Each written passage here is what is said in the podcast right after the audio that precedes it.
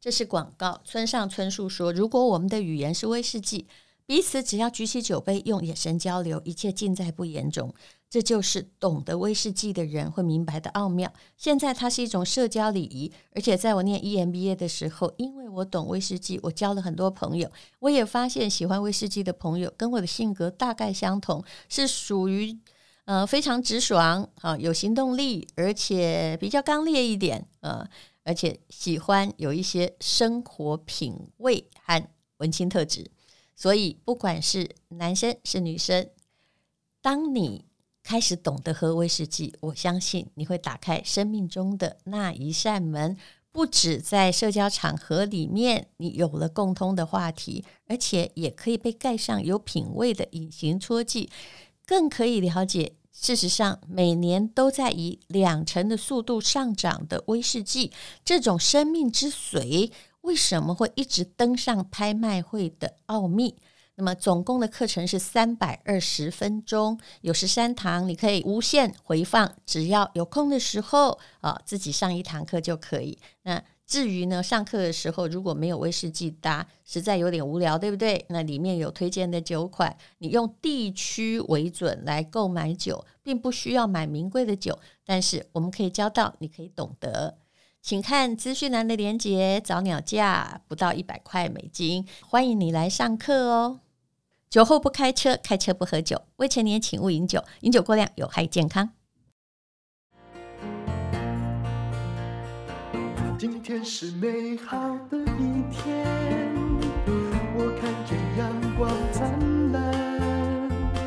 今天是快乐的一天，早上起床充满。欢迎收听人生实用商学院。我今天要来讲韩国，这也是商业周刊其中一集的主题。他说的是韩国的问题，那是杨少强写的文章。首先呢，他谈到了三星这个财报。那么，三星公布财报，二零二三年第一季营业利益大概是新台币一百四十七亿元。看这个数字，你一定觉得很高，对不对？可是事实上啊，它比去年同期大跌百分之九十五。这个大跌九十五不是只剩下呃利益剩下五趴吗？哈，如果你本来收入是二十万，后来呢？就变成了只收入一万，我相信你是受不了的啊、哦！我说的是盈余啊，这是十四年来最差的单季获利。你往前推十四年，大概就是金融风暴的时候。同期间呢，对手 LG 它的营业利益是它的二点三倍，也就是赢过了三星了。那三星获利衰退的表面理由是什么呢？是市场需求下降了。比如说，像记忆体晶片业务是它主要的获利来源，可是呢，疫情解封，大家外出了，电子产品就是需求下滑，那晶片的需求也锐减，它的报价呢，啊，一个季节啊跌了两成，那么黑暗期恐怕更长。三 C 的。记忆体晶片呢，本来是三星的命脉之一哦。它曾经在这一九八五年代哦，半导体产量过剩的时候，其他业者退场，它逆势大幅扩产。虽然那时候它也惨赔，可是，在政府的资助下，三星撑下来，而且吃掉对手的市场哈，一度成为非常主要的玩家哦。不过呢，有一句话说得对。人一旦以某种方式成功，要他相信用别种方法也能把事情做好，是很不可能的。那三星呢？本来在这第一季记忆体价格跌了二十趴之后，对手降价，嗯，而且减少产能，三星本来坚持不减产，但是似乎就行不通了。其实三星的问题在哪里呢？我认为啊。三星的问题其实跟韩国企业的问题基本上是一样的，也就是它很大，它也很行，可是你觉得，如果当消费者面临到，比如说，呃，需求变少而选择可以变大的话，他一定要选择这些韩国的产品吗？恐怕这不是你的最佳选择。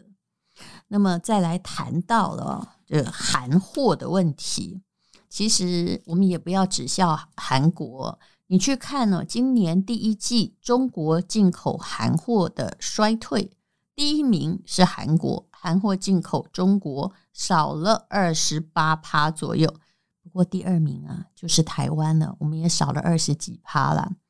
那么，如果用中国跟韩国来看，他们从签订的一个 FTA 自贸协定哦，这个协定之后哦，诶。本来他们想多赚一些人民币的，可是，哎，签了协定之后，为什么会从顺差变成逆差？而且这个变成逆差已经连续十三个月，也就是啊，中国输入到韩国的东西比韩国输入到中国的东西，哎，来得多很多，而且。相对之下，韩国产品居弱势了。我用我的观念来理解的话，其实你有没有发现，大概从二零二二年，中国就开始推本土化的品牌。比如说，以前他们是很瞧不起自己国产的保养品的，可是呢，慢慢的国货之光也出现了。显然，在疫情的过程之中。这个经济的状况还有商业的形态是有一些转变，他们开始在制造品质优良的产品。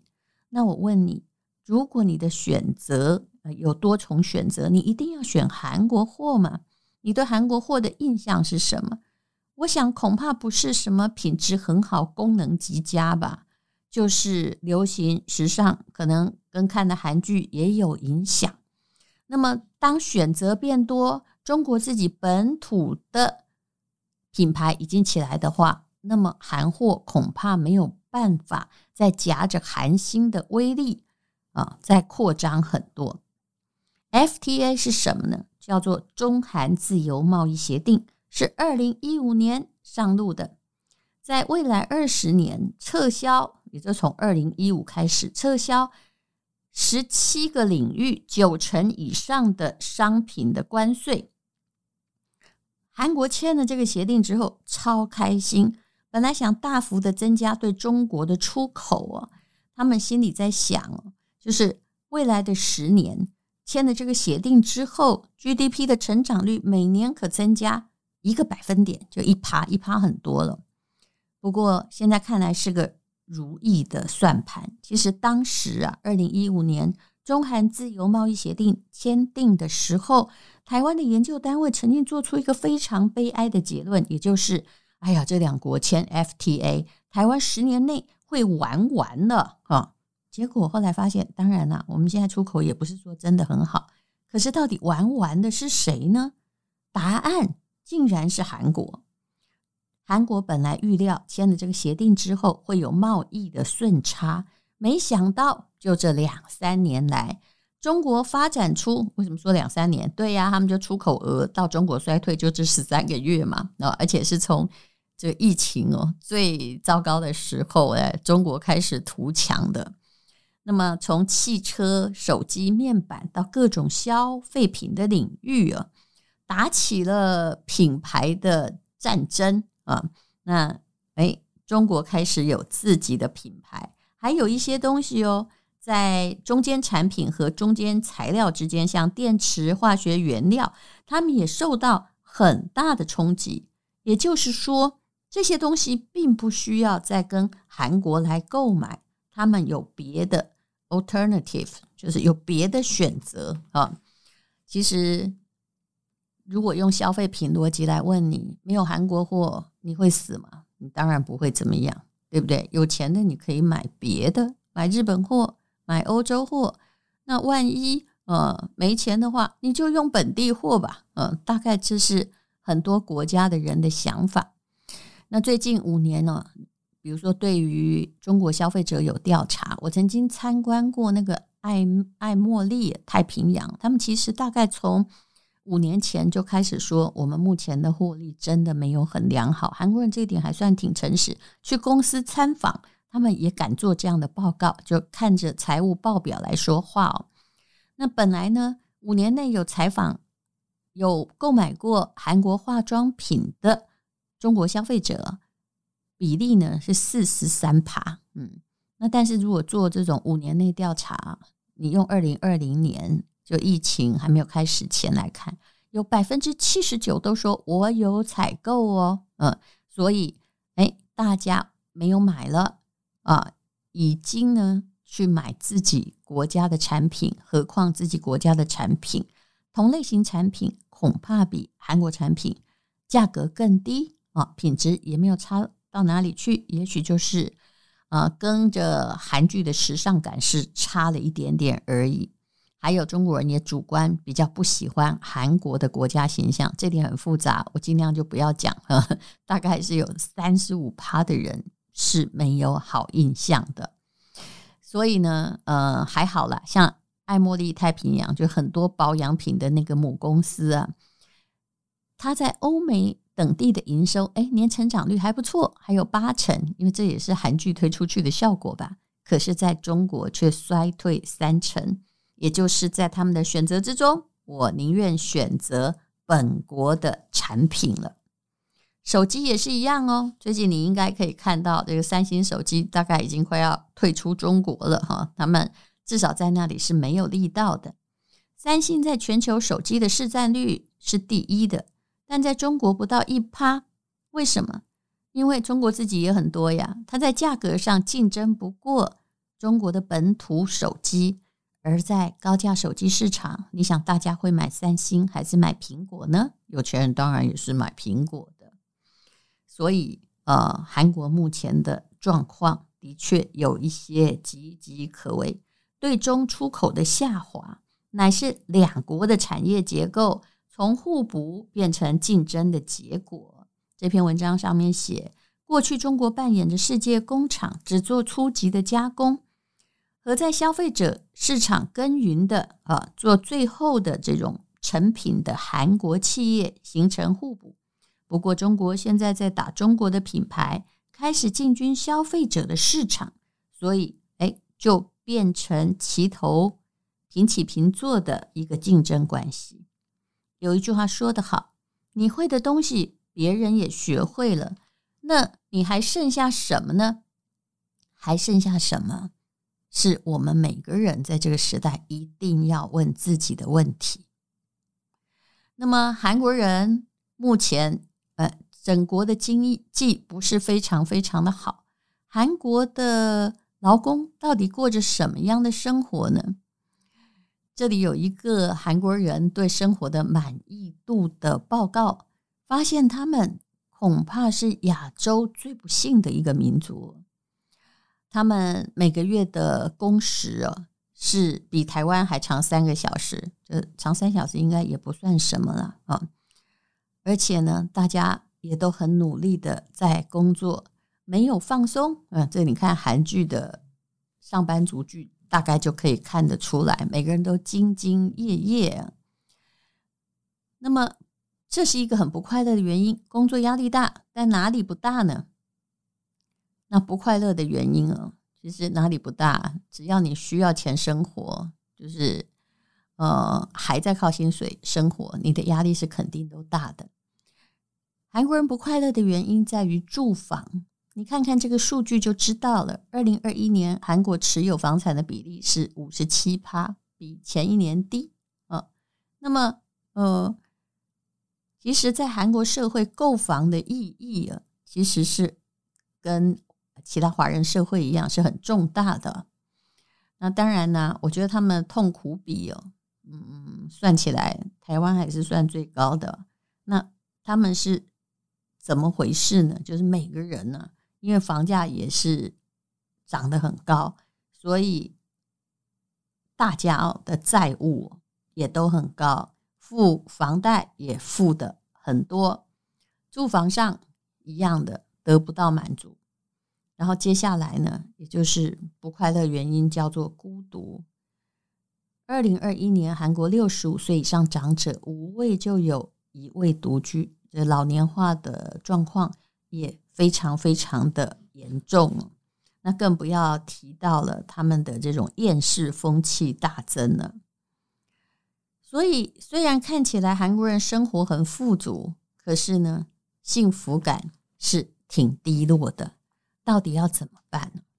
我蛮佩服韩国的。大概这世界上任何国家，只有在国家有难时，嗯，会捐出黄金的，大概就只有韩国人了。我们这里恐怕是款着黄金逃跑吧？也不能说我们不爱国，而是民族性不一样。那他们如何去度过这个家庭负债越来越高，但是国家的出口看起来越来越没有前途的状况呢？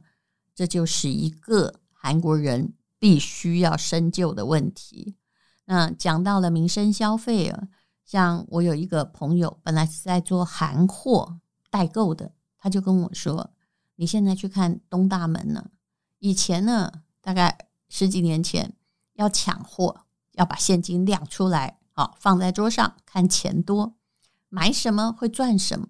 可是现在你看看。”还有谁去做东大门代购？我后来研究了一下，其实东大门的东西很多也是从中国来的。可能你在拼多多或者是阿里巴巴上面，你买的价格还低很多。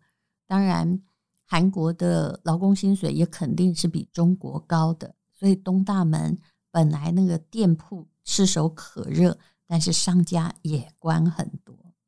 不多久，我就会去韩国。嗯，对于我而言，这个国家也未必是观光，走走看看，也许我可以看到更多新闻资讯上所没有写的东西。民生消费是一个很好的调查，每一家小店都是一个人的梦想。那如果那个梦想哦都一家一家关闭的话，你要告诉我说这个经济做得很好，那也是假的。那我们就拭目以待吧。韩国面临危机，那么台湾呢？嗯，我们呃改天也来关心一下我们的数据，出口十四年最惨，我们也该怎么办呢？因为今天又可以，今天又可以。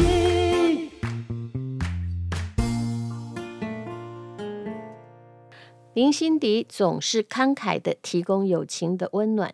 在二十多年前经历重病的他，深深的感觉健康的重要，于是他就决定要推出对人们身体有改善的食物，是食物哦，不是药物。所有的原料都严格把关，通过了国际 SGS 的认证，而且还是他在日本的工厂。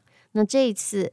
说是为了母亲节的组合，其实啊、呃、不是母亲节，它的东西也非常好吃，而且能够提供给你很好的能量。日本的东西不用特别标榜有机，虽然它也真的可以标榜有机，但基本上都是自然耕作出来的。蔬菜汤采取日本有机自然耕作的五色蔬菜，一包蔬菜汤就是一整天的蔬菜的摄取量。那呃，还有呢，合枣糖胶，还有金豆乐、黑豆乐，这是非常便宜的豆浆啊，算起来一包大概才二十多块钱。那么发芽玄米咖啡回购率也非常高哦，一包才二十六块。你只要想想，去外头喝拿铁咖啡，一杯现在要一百五，你就知道为什么你要自己泡，而且里面的确是最健康的材料。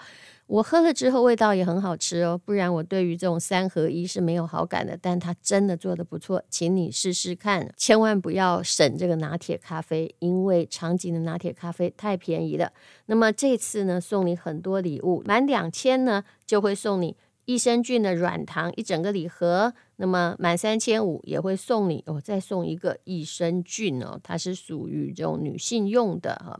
那满四千五呢，会送你那种胶原蛋白，叫做雪美人的礼盒。满五千二还送你那种青春精华，其实我都说不出来了，因为实在送太多了，请看资讯栏的链接。也就是这次，如果你买到五千的话，哇哦！直接送到了七八千块。嗯，其实有时候我真的 怀疑你心迪，他他做生意到底会赚钱吗？请看资讯栏连接，这是广告。短头发的朋友可能跟我有一样的困扰，我的发质比较硬，早上起来常常乱翘，用吹风机也没有办法在极短时间把它往内梳。那么有一位比我年轻十八岁的网红朋友呵呵 看到这个状况，送给我一支负离子温控直发梳，出乎我的意料，一分钟就是把它凹进去了。还有吹风机，这个吹风机啊，如果要跟那个很知名品牌的来比，就是。它是我用过外形最酷，而且最轻，功能呢啊，跟那个网络上推荐最好的品牌差不多。